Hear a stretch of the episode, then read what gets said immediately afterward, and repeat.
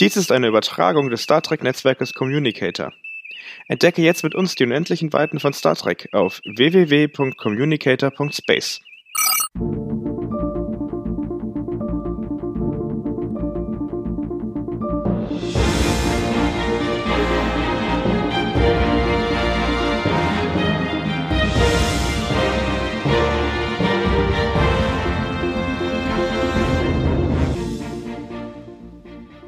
Burnham und die Crew der Discovery sind wieder vereint. In ihrem Jahr im 32. Jahrhundert hat sie mit Bookers Hilfe einige Informationen zusammengekratzt, insbesondere einen bruchstückhaften Ruf des Sternenflotten-Admirals Senatal, der alle verbliebenen Föderationsschiffe auffordert, zur Erde zurückzukehren. Während Bookers und Burnhams Lithiumreserven nie für eine Rückkehr ausgereicht haben, kann die Discovery mit dem Sporenantrieb die Reise ins Sol-System antreten. Herzlich willkommen, einen wunderschönen guten Tag. Mein Name ist Yannick und ich bin heute gemeinsam hier mit dem Tom. Wir sprechen im Trek-Barometer diesmal über die dritte Folge der dritten Staffel Star Trek Discovery und sind gespannt, wie euch die Folge gefallen hat.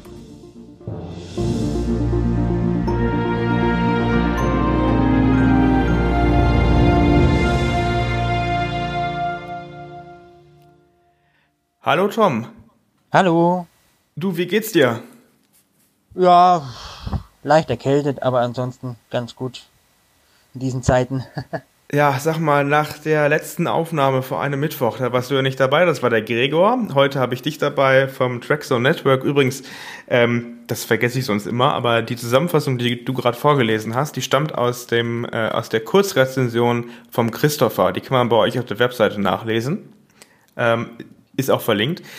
Aber seit dem letzten Mittwoch ist viel passiert, ähm, auch außerhalb der Star Trek-Welt. Wir haben einen Lockdown in Deutschland seit Montag und ähm, zumindest zur Zeit der Aufnahme ist noch nicht ganz klar, wer künftig der amerikanische Präsident werden wird. Also Star Trek Discovery, auch wenn schlecht gewesen sein sollte, darüber sprechen wir gleich, kann zumindest nicht das Schlechteste diese Woche passiert äh, gewesen sein. naja, wir haben uns äh, diesmal wieder angeschaut, äh, wie euch die Folge gefallen hat und ähm, das ist tatsächlich sehr erstaunlich, ähm, weil die Folge tatsächlich äh, sehr gut wegkommt grundsätzlich, aber über das Gesamtergebnis sprechen wir gleich.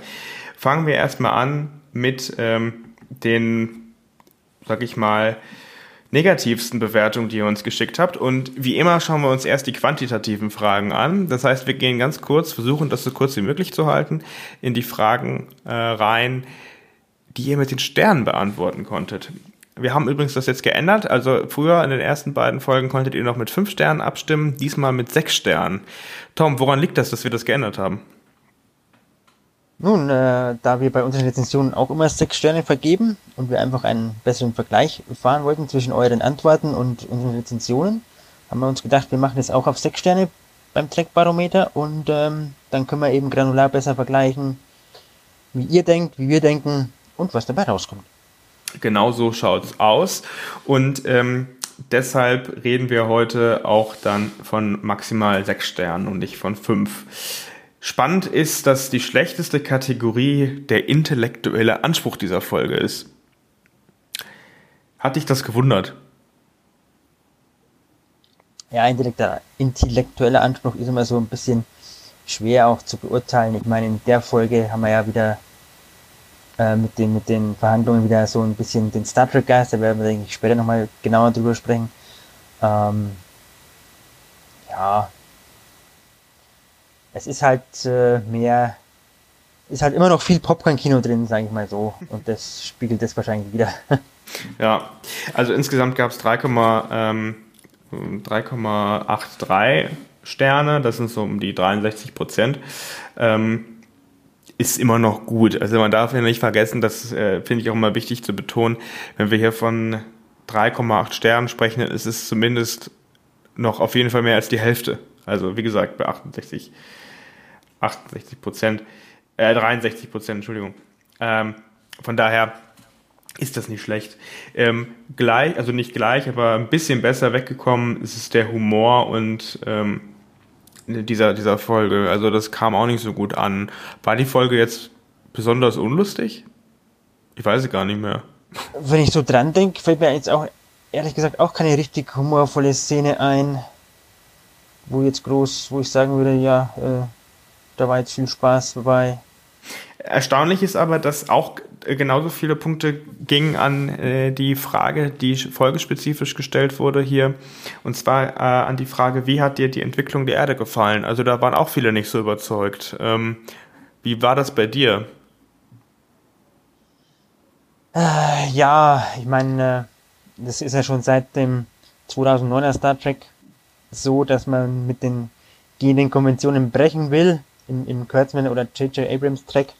Und so ist es eben auch hier, denke ich mal, dass, deswegen haben sie es gemacht, dass halt quasi so überraschend kommt, so die Erde als Gründungsmitglied der Föderation ist nicht mehr in der Föderation.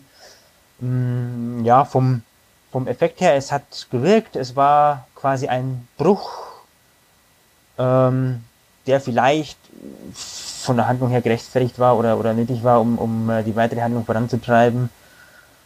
Kann ich jetzt mit leben momentan noch, muss ich sagen. Schauen wir mal, wo es hinführt. Ja, ich bin auch ähm, etwas zwiegespalten, mal schauen. Ähm, aber äh, das hat mich so, ja, das hat, das hat auf jeden Fall ein komisches Gefühl äh, irgendwie ausgelöst, die Erde nicht mehr in der Föderation drin zu haben. Äh, aber darüber sprechen wir gleich auch noch. Ähm, spannend ist, dass ungefähr alles so ähnlich bewertet wurde mit so viereinhalb Sternen ist äh, die Spannung. Also Spannung war bei vielen wohl nicht so ganz krass da. Ähm, die Charakterentwicklung von Michael Burnham wurde genauso bewertet und die Einführung von Adira hat äh, dann auch nur so mit 4,5 Sternen abgeschlossen. Was wundert dich davon am meisten? Spannung, die Charakterentwicklung von Michael Burnham oder die Einführung von Adira?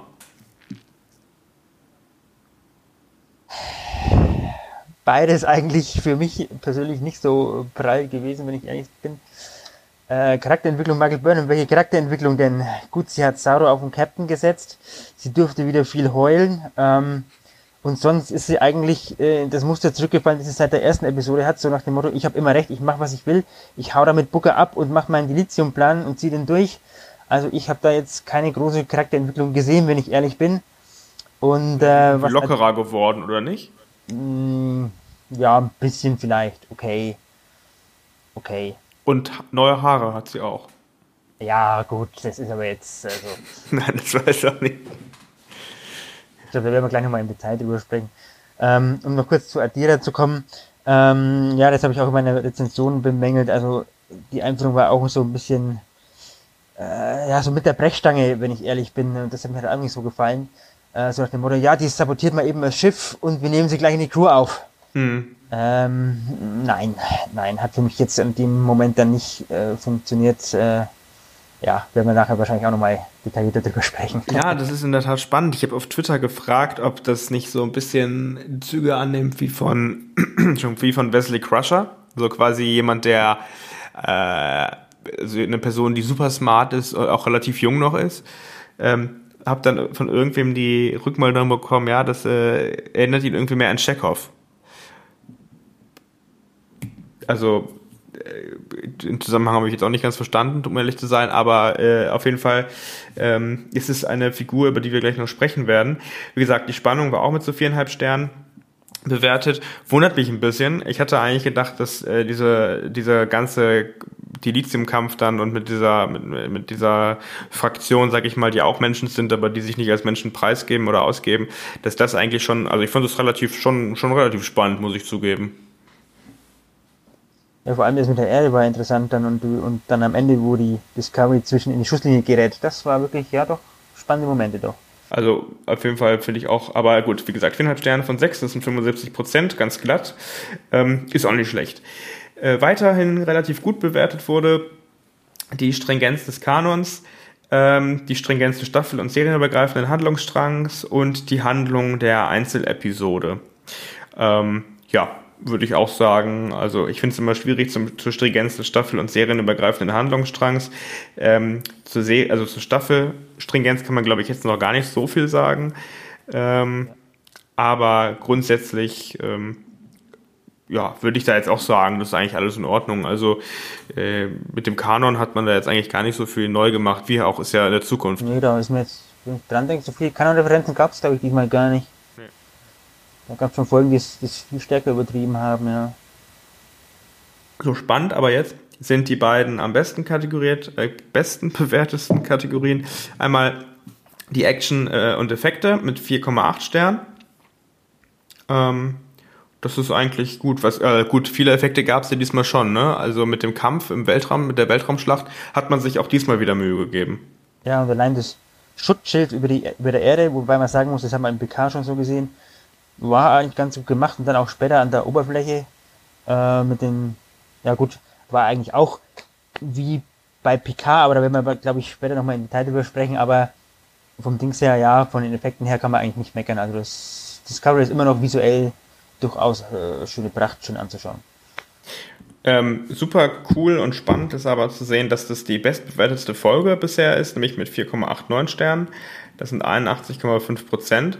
Das heißt, bisher, ähm, bevor wir gleich auf die Freitextantworten gehen, jetzt nur von den Sternen, ist das von den Fans ähm, die Folge, die am besten bewertet wurde. Kannst du das nachvollziehen?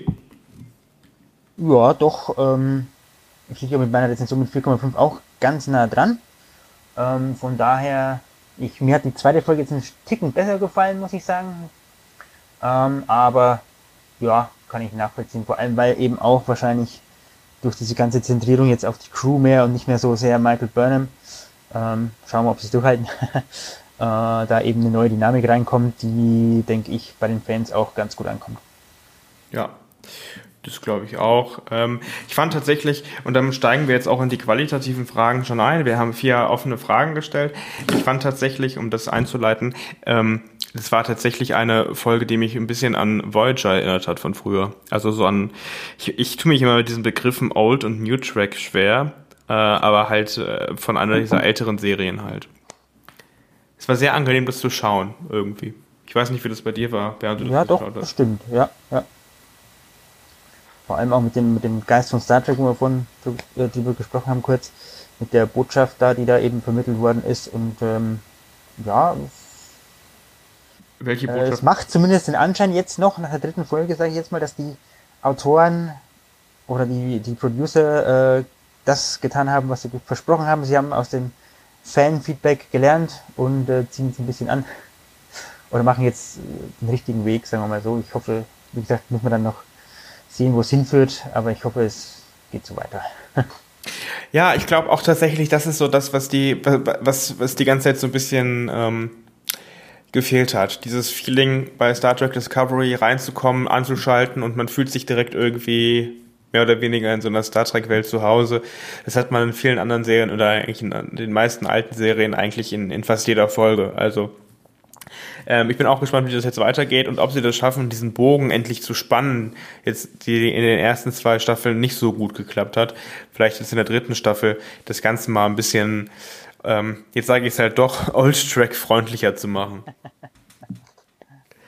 Gut, schauen wir rein in die erste Kategorie der offenen Fragen. Das ist äh, die Frage, die gestellt wurde. Wie gefallen dir Star Trek-Episoden, die auf der Erde spielen? Was haben wir denn da für Antworten bekommen?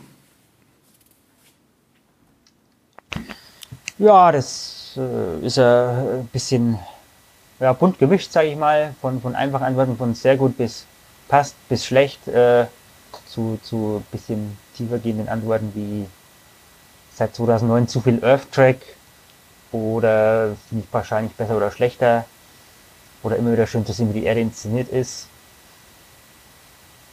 die Golden Gate Bridge darf bei Star Trek nie fehlen. Also ähm, das stimmt. Ich weiß nicht, äh, weiß nicht mehr genau, äh, ob in wie vielen Folgen, wenn die Erde drin vorkommt, äh, die Golden Gate, Bridge gezeigt wird. Aber ich glaube, so die ähm, die bekannteste Szenerie ist natürlich bei Zurück in die Gegenwart, wo dieser Bird of Prey dann unter der Golden Gate Bridge ungefähr landet, um diese Wale freizulassen. Ja, die gibt's ja auch schon in Star Trek 1, als Admiral Kirk da landet, fliegt er auch an der Golden Gate Bridge lang. Ah, okay, siehst du. Das habe ich jetzt gar nicht. Ja, aber. Äh, das, sind sogar schon die, das sind so, glaube ich, sogar schon die Solarpanels drauf. Nur ein bisschen anders schauen die, glaube ich, aus, wenn mich alles täuscht. Müsste ich jetzt aber nachschauen, weil jetzt nicht hundertprozentig. Aber es ist eigentlich, äh, was mich bei den Antworten jetzt gerade so äh, wundert ein bisschen, ist, dass eigentlich, es gibt noch nicht viele Star Trek-Folgen, die auf der Erde spielen, wenn wir mal ehrlich sind. Ähm, die neuen Kinofilme vielleicht, die haben ein bisschen höheren Erdanteil, ne? wenn ich jetzt an Into Darkness denke, wo Pike auf der Erde erschossen wird, so äh, äh, von Kahn halt. Ähm, aber eigentlich hat Star Trek eigentlich immer vermieden, die Erde groß zu zeigen. Es gab ein paar Einzelepisoden, gut, Deep Space Nine jetzt, äh, Voyager, zwei Teile da, Voyager, ja, Voyager war es aber in der Vergangenheit, da sind die nach 1996 gereist da. Äh, naja, oder halt Species 8472, die eine Erde quasi nachgebaut haben. Ja, gut, okay, aber auch nur wieder das Akademiegelände, nicht die Erde direkt. Also du siehst eigentlich von der Erde eigentlich immer nur äh, Einrichtungen der Sternenflotte mhm. und eigentlich ganz wenig. Es gab mal in Voyager, glaube ich, Anfang der zweiten Staffel diese Folge, wo Kim da in seiner Fantasie, glaube ich, auf der, auf der, oder in der alternativen Zeit, ich weiß nicht mehr genau, auf der Erde war, wo halt dann gejagt wird von den Sicherheitsleuten und so. Da gab es mal eine wenige Folge auf der Erde und sonst, ich glaube, Picard war mal in einem Restaurant in Paris gesessen und, und das Cisco-Restaurant in New Orleans hat man gezeigt in die Stimmt. Nein. Ja. Aber ich glaube, sonst äh, von der Erde hat man noch nicht so viel gesehen. Gut, den äh, Regierungspalast in Paris kommt noch dazu. Äh, aber sonst, den hat man, glaube ich, zweimal kurz von außen gesehen. Einmal in Deep Space Nine, glaube ich beim Einfilm einmal, glaube ich, in Star Trek 6, wenn mich alles täuscht. Müsste ich mir jetzt aber auch nachschauen, weil ich jetzt auch nicht mehr so 100 Pro. Also, was ich zum Beispiel schön finde, ist die, ähm, äh, ist die, ist die Antwort, die wir hier bekommen. Macht immer ein warmes Gefühl. Wo ist Boothby? Wird gefragt. Gut, der wird wahrscheinlich 900 Jahre in der Zukunft nicht mehr leben. ja, richtig.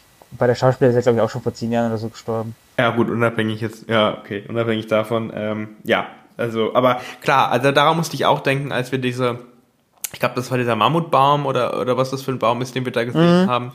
Ähm, der kommt ja auch schon früher vor. Ich glaube in Voyager, oder nicht? Mm, das weiß ich jetzt ehrlich gesagt gar nicht. Ich kenne ihn aus Star Trek Online, glaube ich. Da ist er am Akademiegelände zu sehen. Und ansonsten war es jetzt eigentlich in der dritten Folge von Discovery das erste Mal, wo ich mir gedacht habe, oh ja, den Baum, den ich jetzt zum ersten Mal so bewusst so riesengroß war. Ob der früher schon mal vorgekommen ist, kann ich jetzt in der Tat wirklich nicht sagen. Mag sein, ja. Also ja, aber du hast recht, so viele Folgen gibt es auf der Erde gar nicht. Aber ich meine, für eine Serie, die sich Star Trek, also Sternreise nennt, muss das ja auch nicht der Fall sein. Ja gut, wobei die Fans aber schon immer, oder zumindest ein paar Fans, die ich so kenne, mit denen ich mich so unterhalte, schon immer gesagt haben, sie würden sich schon mal gerne eine Erdfolge wünschen, dass man auch mal sieht, wie ist die Erde eigentlich aufgebaut, wie leben die Menschen da, wie, äh, keine Ahnung, wie ist zum Beispiel das Finanzwesen der Föderation oder so. Äh, sowas zum Beispiel. Ja gut, in Star Trek PK sehen wir die Erde ja schon ein bisschen mehr, ne? Intensiver. Ja, stimmt, da hat man es ein bisschen mehr gesehen, ja. Aber grundsätzlich, also ähm, ich fand die Frage halt auch super spannend, weil ich zum Beispiel mich immer super freue, wenn eine Folge auf der Erde spielt. Ähm, einfach genau aus dem Grund, den du genannt hast, wenn man so ein bisschen, ähm, bisschen mehr von der Föderation mitbekommt, ein bisschen mehr vom alltäglichen Leben. Ich meine, wir befinden mhm. uns ja in der Regel wenn wir auf einem Sternenflottenschiff sind, bei einer ganz speziellen, ich sag jetzt mal, ich weiß nicht, ob man das in diesem Jahrhundert noch so nennen kann, aber halt bei einer gewissen Elite, also eine Wissenschaftselite, die halt sich umgibt nur mit Leuten, die auf einem, ungefähr auf einem Niveau miteinander umgehen können. Und man ist so von der restlichen Welt abgeschottet auf den Föderationsraumschiffen. Mm, gut, das stimmt, ja. ja. Da ist Deep Space Nine noch ein bisschen anders, so mit den Quark zum Beispiel oder mit den ganzen Gästen, die da drauf kommen immer wieder für spannende Aktionen sorgen. Aber ja, deswegen fände ich die Erde eigentlich immer ganz spannend zu sehen. Ähm, und äh, ein Kommentar hier ist noch, ähm, hilft bei der persönlichen Identifikation mit der Gesamtsituation. Äh, wenn man mal ehrlich ist, ist das natürlich so. Man hat natürlich eine nä nähere Bindung zur Erde als zu Vulkan. Würde ich mal behaupten. Ja, okay, gut, ja. Naja, aber das äh, will ich auch nicht vorenthalten. Ähm, Wobei ich sehr gut fand, dass, das muss ich noch dazu sagen, dass die Erde nicht irgendwie zerstört war oder irgendwie so dystopisch gezeigt worden ist jetzt in der aktuellen Folge, sondern da wirklich eben noch die Leute rumlaufen, die Leute rumfliegen, die Leute quasi noch leben und es nicht quasi eine komplette Zerstörung halt gab. Da ist immer noch eine Infrastruktur, da ist immer noch alles so ein bisschen am Laufen. Das fand ich ehrlich gesagt ganz gut. Da ist noch ein Fünkchen Hoffnung, so ungefähr, äh, vorhanden, ja. Aber das hilft eben auch bei der Identifikation, wie es eben in der Antwort auch geschrieben worden ist, ja. Ja. Äh, aber wie gesagt, das wollte ich auch nicht äh, euch vorenthalten. Es gibt natürlich auch den Kommentar, ähm, die Szenen auf der Erde sind okay, aber lieber ab ins All. Also, ne, also es gibt auch genug Leute, die halt sagen, nee, Star Trek gehört ins Weltraum oder in den Weltraum, ins Weltall. Ja, ähm, wie gefällt dir denn überhaupt die Szene auf der Erde? Hm, welche genau die am Schluss? Nur allgemein, also wie gefällt dir Star Trek auf der Erde quasi? Ja, wie gesagt, es gab noch nicht so viel Star Trek auf der Erde. PK war jetzt eigentlich ganz gut. Da hat man nämlich endlich mal gesehen, dass die jetzt quasi so wie ich mir die Erde im 25. Jahrhundert oder 24. Jahrhundert ausgehend im 24. Jahrhundert vorstelle, äh, äh, weiterentwickelt haben. Somit, es gibt quasi keine U-Bahn mehr, jeder hat seinen persönlichen Transporter und du kannst dich dort und dorthin beamen. Gut, man hat jetzt nicht gesehen, ob es wirklich überall so ist, ähm, aber äh, auch, dass man gezeigt hat, ja, es gibt hier noch äh, äh Fernsehen und, und Reportagen und so weiter, das fand ich eigentlich äh, ganz gut. Ich hätte, ich glaube, es ist schon ein bisschen durchgeklungen vorhin bei mir so, hätte da gern noch ein bisschen mehr gesehen. Ich würde auch gern äh, noch mehr von der Erde sehen. Ja, auch wenn es Star Trek heißt, auch wenn es im Weltall spielen muss, aber so ein bisschen so, vielleicht auch mal so, so, ein, so ein politisches Ränkespiel. Ich meine, so Star Trek House of Cards oder sowas würde mich jetzt schon auch äh, reizen, wenn ich ehrlich bin. Äh, Finde ich total cool, auch den Gedankengang, aber ich habe von meinem inneren Auge sehe ich schon die Kommentarspalten auf Twitter, Facebook, Instagram, überall. Das ist kein Star Trek. Ja, naja. Ah, ja. Bei die äh, politischen Bücher, zumindest nach meiner Meinung, sind die Bücher, die politischen Kontext haben, die jetzt auch bei Crosscode noch erscheinen, die Star Trek Bücher eben äh, mit die, die, besten auch. Hm. Aber gut, Bücher sind andere Schienen.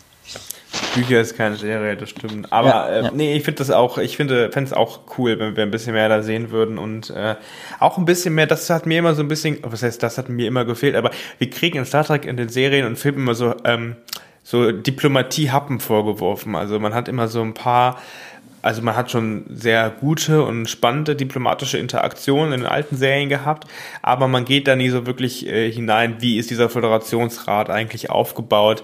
Was mich zum Beispiel mal interessieren würde, grundsätzlich äh, die Trennung zwischen Sternenflotte und Föderation. Ähm, und äh, wie das gesamte Föderationssystem ja. aufgebaut ist. Was ja, hat der genau. Präsident für Befugnisse? Was haben die Diplomaten für Befugnisse? Ähm, und da hat jeder Sternenflottenkapitän ist ja im Endeffekt auch Diplomat. Wie wird das abgebildet? Also das finde ich eigentlich schon mal ähm, nochmal super spannend, äh, wenn man da mal tiefer reingehen könnte. Jetzt weiß ich natürlich, dass du ein, äh, eine ganze, wie sagt man da, Leseratte bist, also dass du alle möglichen Star Trek Bücher schon durchgelesen hast. Wird das in irgendwelchen Büchern stärker thematisiert? Mm, ja, in der Tat. Ich glaube, die Gesetze der Föderation ist da so ein Buch, das mir spontan einfällt, das ganz gut war und das auch eigentlich fast nur auf der Erde spielt und das politische Geschehen eben äh, aufzeigt. Mhm also eben auch so mit Föderationsrat und, und wie der Präsident dann äh, äh, quasi äh, ja halt wie man Befehle geben kann oder wie er sich mit dem Oberkommandierenden der Sternflotte absprechen muss. Und da gibt's dann auch Talkshows, wo die dann auftreten, die Politiker und so. Und äh, ja, das fand ich eigentlich ganz, ganz gut. Krass. Aber es ist halt ja, eben Buch und Non-Kanon und deswegen. Ah, okay. aber mega spannend. Aber wir kommen zurück zu unserer Folge. Vielleicht können wir doch mal einen anderen einem anderen Format sprechen. Ähm, aber kommen wir zurück zum Trackbarometer für diese Folge. Dein persönliches Highlight. Das haben wir gefragt. Was ist dein persönliches Highlight dieser Folge? Ähm, und ich fange einfach mal an mit der ersten, mit tatsächlich der ersten Antwort, die wir da bekommen haben. Ähm, Books Gesichtsausdruck und der Starfleet-Uniform. Also, so ganz humorlos ist die Folge dann doch nicht gewesen, ne? Ja, stimmt. Jetzt, jetzt äh, habe ich auch wieder vor Augen, aber ja, gut, stimmt, ja. War eine witzige Szene, ja. Aber jetzt nicht unbedingt ein Highlight für mich, für mich persönlich, aber. Was haben wir da noch reinbekommen für Antworten? Äh, Interaktion von Burnham und Booker ist natürlich die gleiche Schiene wie eben. Saru, habe ich vergessen, ja, okay. als George dem Gegner den Helm abnimmt und er sich als Mensch empuppt. Endlich mal etwas, wo ihre Art zu handeln positiv war, ja.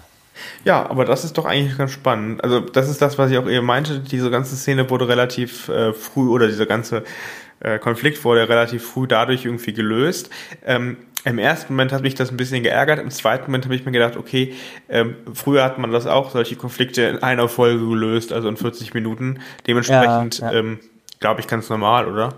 Ja, ein bisschen schnell war das schon, aber gut, es muss halt weitergehen, die Handlung muss weitergehen. Ich meine, wenn die jetzt da sich zwei Folgen aufgehalten hätten mit den Verhandlungen oder so, oder keine Ahnung, 20 Minuten lang da nur gequatscht hätten, glaube ich, das wäre für die meisten langweilig gewesen. Also das kann ich schon verstehen. Das war jetzt, fand ich jetzt nicht so schlimm. Also war in Ordnung. Ist eben, wie du schon sagtest, in den alten Serien auch so gewesen. Von daher. Aber haben die in den alten Serien der Diplomatie vielleicht oder solchen Konflikten vielleicht einfach mehr Zeit gegeben, weil sie nicht so viel andere Sachen noch nebenbei reingepackt haben? Stimmt eigentlich auch. Vor allem, wenn ich da an TNG zurückdenke.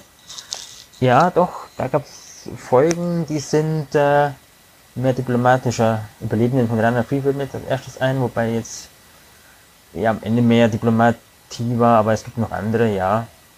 Das stimmt. Da gab es noch nicht so viel Action, da musste noch nicht so viel knallen und keine Ahnung. Ist aber ja. auch mit dem Zeitgeist gegangen gewesen. In den 80ern war man ja noch anders. Also ich fand es eigentlich ganz cool. Ähm, es hat auch so ein bisschen, ja, ich hatte zumindest, das war nicht mit Spannung auch oder mit Spannung oder auch oder mit mit mit ach, wie will man das sagen? Aber ich habe zumindest jetzt nicht von Anfang an durchblickt, dass da ein Mensch drunter ist. Nee, ich auch nicht. Ich habe auch die ganze Zeit überlegt, was ist das jetzt für eine Insektenrasse? Wer wir den Namen der Rasse noch erfahren? Oder neue Insektoiden oder keine Ahnung. Mhm. Und dann nimmt sie den Helm ab. Äh, ja, war doch, war ein bisschen, war nett, war eine nette Überraschung, ja. Burnhams Entscheidung, Captain werden zu lassen, äh, ist auch ein Highlight der Folge, ja, und das hat mich ein bisschen überrascht tatsächlich, dass sie das einfach so ihm gegeben hat. Was ist der Hintergrund? Ich meine, das werden wir mit Sicherheit noch erfahren, aber was meinst du? Warum macht sie das? Ich vermute mal, sie hat im Laufe ihres Jahres ein paar andere Sachen noch erfahren oder erlebt, die wir vielleicht noch erfahren werden und deswegen hat sie ein bisschen umgedacht, wie du eingangs schon erwähnt hattest, dass da doch ein bisschen Charakterentwicklung eben war, dass sie eben doch gemerkt hat, ich muss nicht den Platz in der Mitte haben, ich muss da jetzt ein bisschen zurückstehen, äh, weil Saru eben einfach äh, besser macht und ich muss sagen, diese Szene, die war auch mein persönliches Highlight jetzt an der Folge, wo äh, Sarah eben Captain wird. Das war verdientermaßen. Ich meine, die Fans wollen jetzt, glaube ich, schon seit jetzt drei Staffeln oder seit zwei Staffeln, lasst Saru endlich Captain werden. Ähm, ja, war gut, gut gespielt und verdient und ähm, deswegen auch mein persönliches Highlight. Ja. Ich frage mich, so gerade, ich frag mich gerade, ähm, ich finde es auch, ich mag Saru total gerne. Ich habe auch in der letzten Folge ähm, ausdrücklich, nee, doch in der äh, zweiten Folge, genau, das war die Folge, wo die Charaktere im Haupt Vordergrund standen, also die, die Discovery ja im Vordergrund stand.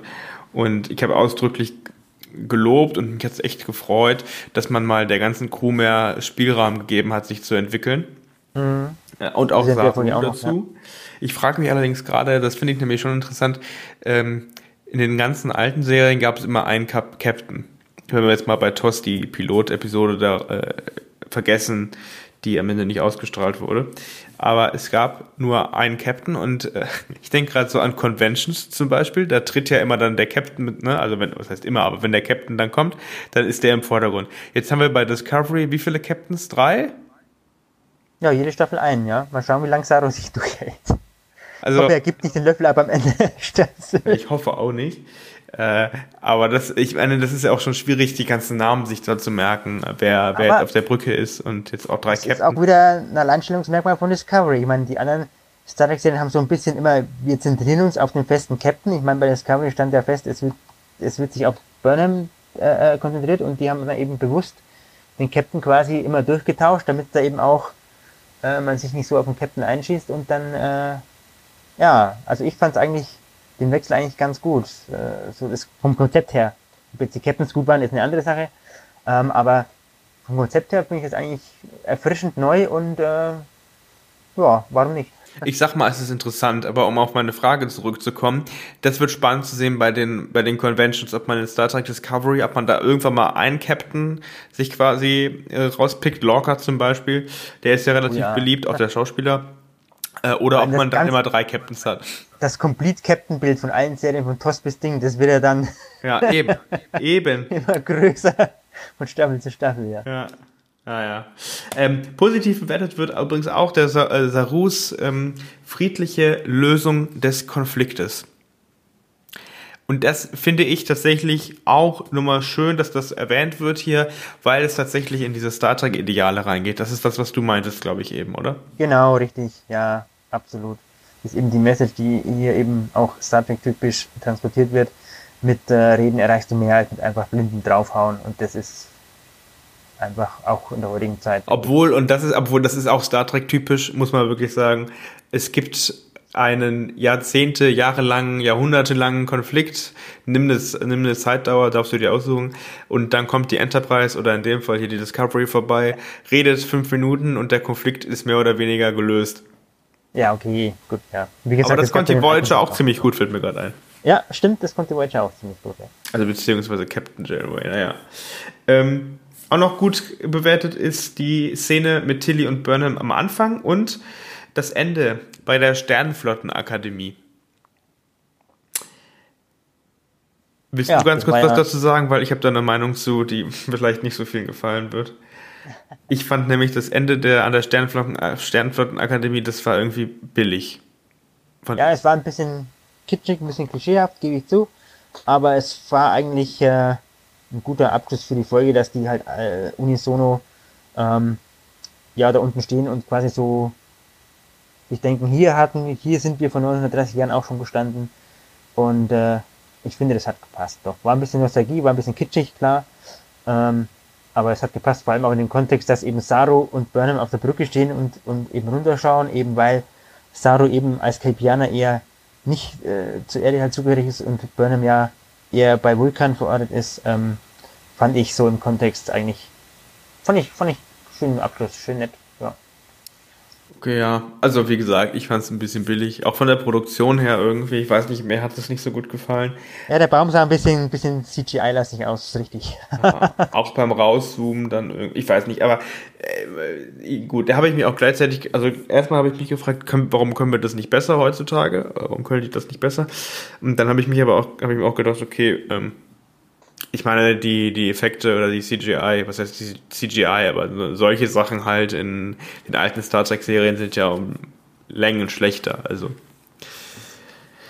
Naja. Aber egal. Gehen wir auf die, gehen wir auf noch zwei weitere Punkte ein beim Highlight der Folge. Ähm, das ist tatsächlich, tatsächlich das, was wir gerade gesagt haben. Das Vermitteln zwischen den Konfliktparteien, typisch Sternenflotte und ähm, also als positiven, positives, positives Element. Und was auch noch gesagt wurde, ähm, ist das äh, die Situation mit den Trill. Also ich zitiere die Offenbarung hinsichtlich der Trill. Tatsächlich hätte ich bei den Andeutungen hinsichtlich Burnhams Veränderung und dem Vorwissen, dass die Trill-Heimatwelt in dieser Staffel besucht wird, fast erwartet, dass Burnham einen Symbionten in sich trägt. Insofern war dann äh, von Adiras, äh, insofern war ich dann von Adiras Offenbarung überrascht. Fand ich interessant. Ich wusste gar nicht, dass das geht mit den Symbionten. Ja, ging ja damals, äh, soweit im bisherigen Kanon war, auch noch nicht. Ah ja, stimmt, wir sind ja 100, 100 Jahre auch Geht ja jetzt erst seit Discovery Folge 3 ist es jetzt Kanon, jetzt geht's. Nee, im 32. Jahrhundert geht's anscheinend. Ähm, aber, da muss ich auch gleich noch dazu sagen, ich glaube, im Trailer hat man Burnham in den, in den Pools auf Trill gesehen, in den Erinnerungspools mit den Symbionten. Oder war das Burnham? Ich meine schon. Das deutet ja schon darauf hin, dass man dann vielleicht doch wieder, äh, man muss den Symbionten da raus und kurz auf Burnham übertragen und so, damit es kann oder so, keine Ahnung. Ob es so kommt, keine Ahnung. Äh, hoffentlich nicht, aber äh, ja. Hm. Äh, gut, ich habe zugeben, ich habe den Trailer gar nicht gesehen. Also ich kann dazu gar nichts sagen, aber ähm, ich fand es zumindest interessant, wie gesagt, mit den Trill. Bisher, gut, dann habe ich das zumindest richtig in Erinnerung gehabt, bisher ging das nicht.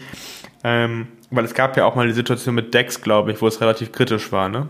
Bei Deep Space Nine. Nee, mit Dex, die, da wurde der Symbiont auf einen anderen Trill übertragen und der musste wieder zurück übertragen werden, bevor er sich komplett vereint und es nicht mehr möglich war. Das war aber mit Riker in TNG. Ah. Der wurde, der hat mal kurzzeitig einen Symbionten bekommen, bis der neue Trill-Wirt da war. Ähm, aber das lief nicht so gut, weil äh, Gesundheit hat sich rapide verschlechtert, weil eben der Mensch den Symbionten nicht aufgenommen hat und glaube ich abgestoßen hat oder so. Also ja, ging bisher nicht. so, die nächste Frage wäre dann, was ist dein persönlicher Tiefpunkt dieser Folge?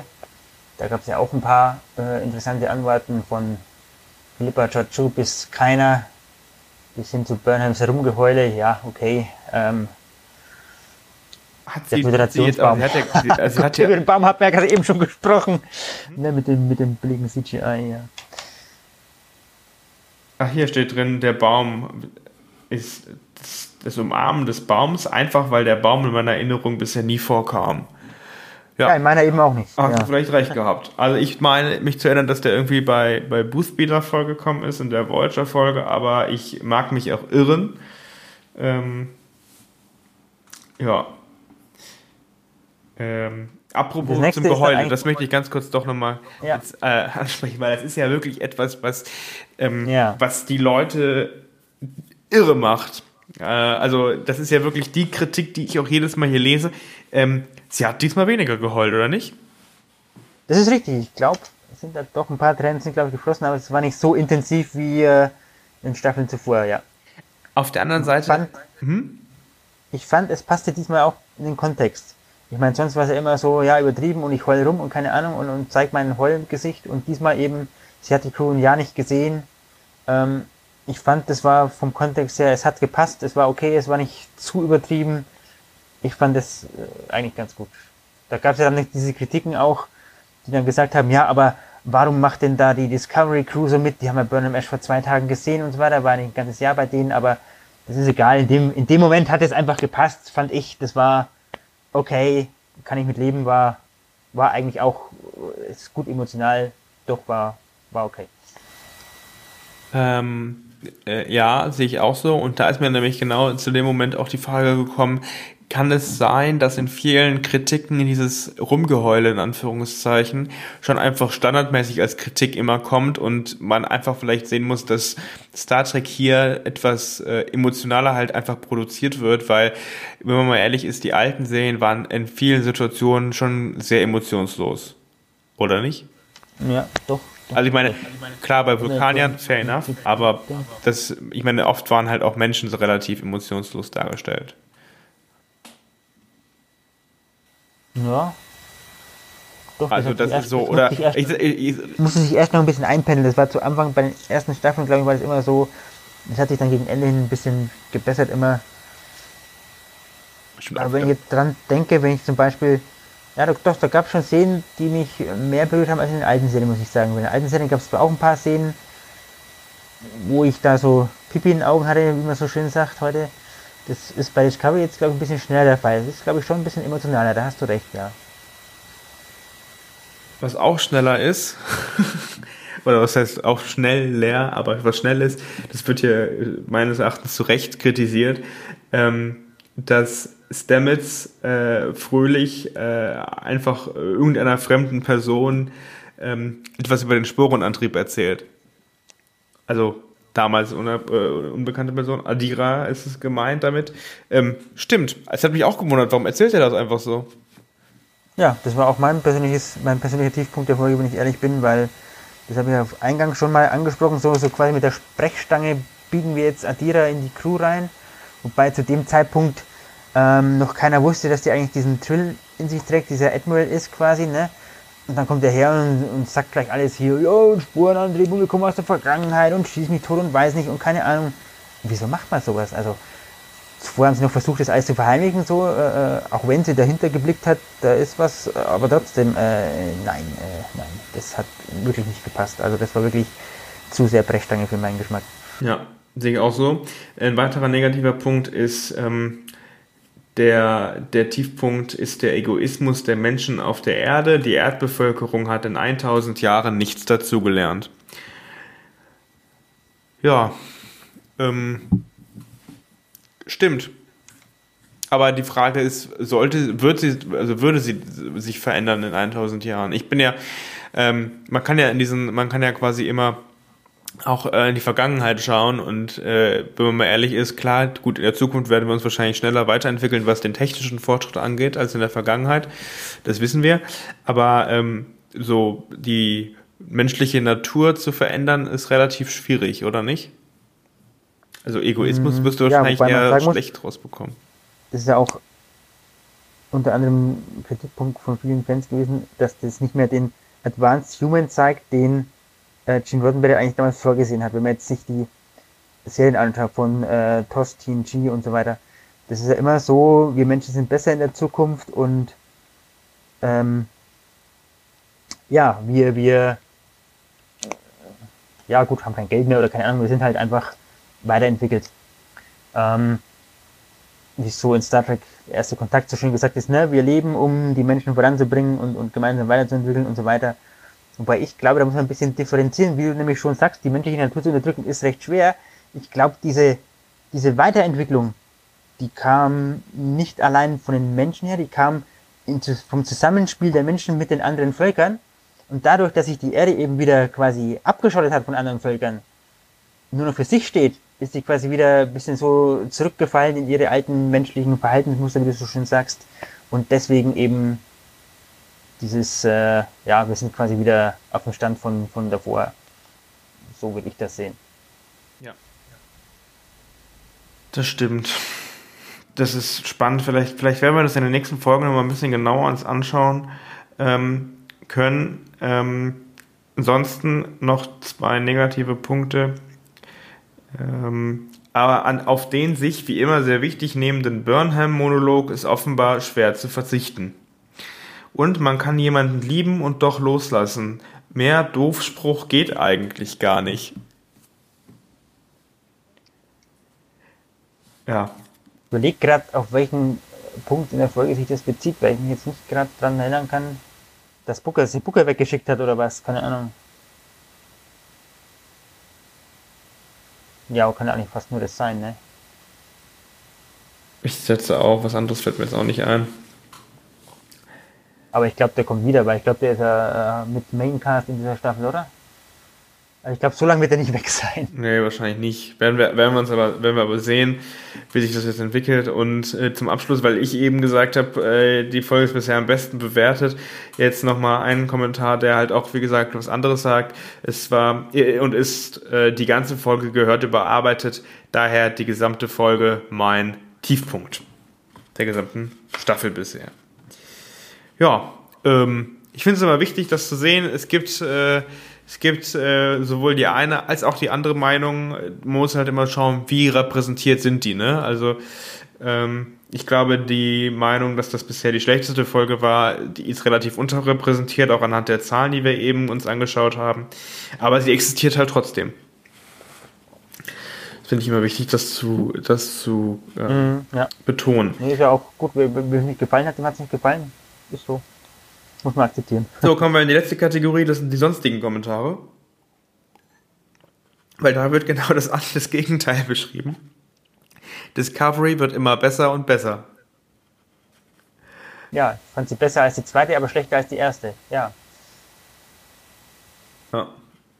Ähm, aber wer weiß, wie ich das in einem Jahr sehe. Hier ist es nur ein Ersteindruck. Der fiel, mir, der fiel bei mir oft auch beim Ersthören von neuen Springsteen-Alben schlecht aus, die ich später toll fand. Ist das nicht ein toller Vergleich? Ja, wobei ich auch von vielen gehört habe, die PK dann nochmal gebingewatcht haben nach der ersten Staffel und gesagt haben, ja, so schlecht war es eigentlich gar nicht, wenn du es nach einem Ruck anschaust. Also, ja, es ist, ja, vielleicht hinterher sieht man es ein bisschen anders. Ist richtig, ja. Ähm, ansonsten die Bewertung, die erste Discovery-Folge, die mich nicht total genervt hat. Weiter so. Also, ich finde, wenn das der Anspruch ist an eine Serie, dann hat man schon echt ein Problem, oder? ja. Die hat auch, glaube ich, viel damit zu tun, wie man an die Serie rangeht, ob man jetzt wirklich sie verdammen will oder ob man sagt, ich lasse mich auf was Neues ein, ich gebe dem eine Chance. Und das ist genau der Punkt. Der nächste Kommentar ist nämlich die beste Episode in der dritten Staffel bislang erinnert mich an klassische Star Trek Episoden. Ja, und das ist das, was ich meine und das ist wahrscheinlich das auch, was du meinst. Lässt man sich auf was Neues ein oder will man wirklich dieses alte Star Trek Feeling zurück? Und ich glaube, wir sind mittlerweile an dem Punkt nach drei Staffeln oder nach zwei Staffeln Star Trek Discovery, nach einer Staffel Star Trek Picard und nach einer Staffel Star Trek Lower Decks, dass tatsächlich man kommt einfach nicht von diesem alten klassischen Star Trek weg. Also was heißt, man kommt davon nicht weg, die Fans möchten das sehen ja, und ja. die Produzenten kommen davon weg, aber sie, die Fans möchten nicht, dass sie von davon wegkommen. Und ich glaube, genau, es entwickelt sich gerade so ein bisschen, man find, versucht jetzt so einen Kompromiss zu finden in den Serien. Ah ja. Also wenn sie Strange New Worlds so aufziehen, dann kann es wirklich gut werden. Ja, Michael Burnham ist mir momentan zu undurchsichtig, nervt etwas nach wie vor. Schön, dass weiterhin die restliche Crew mit von der Partie ist, ja. Ja, ja das hatten wir auch schon genau.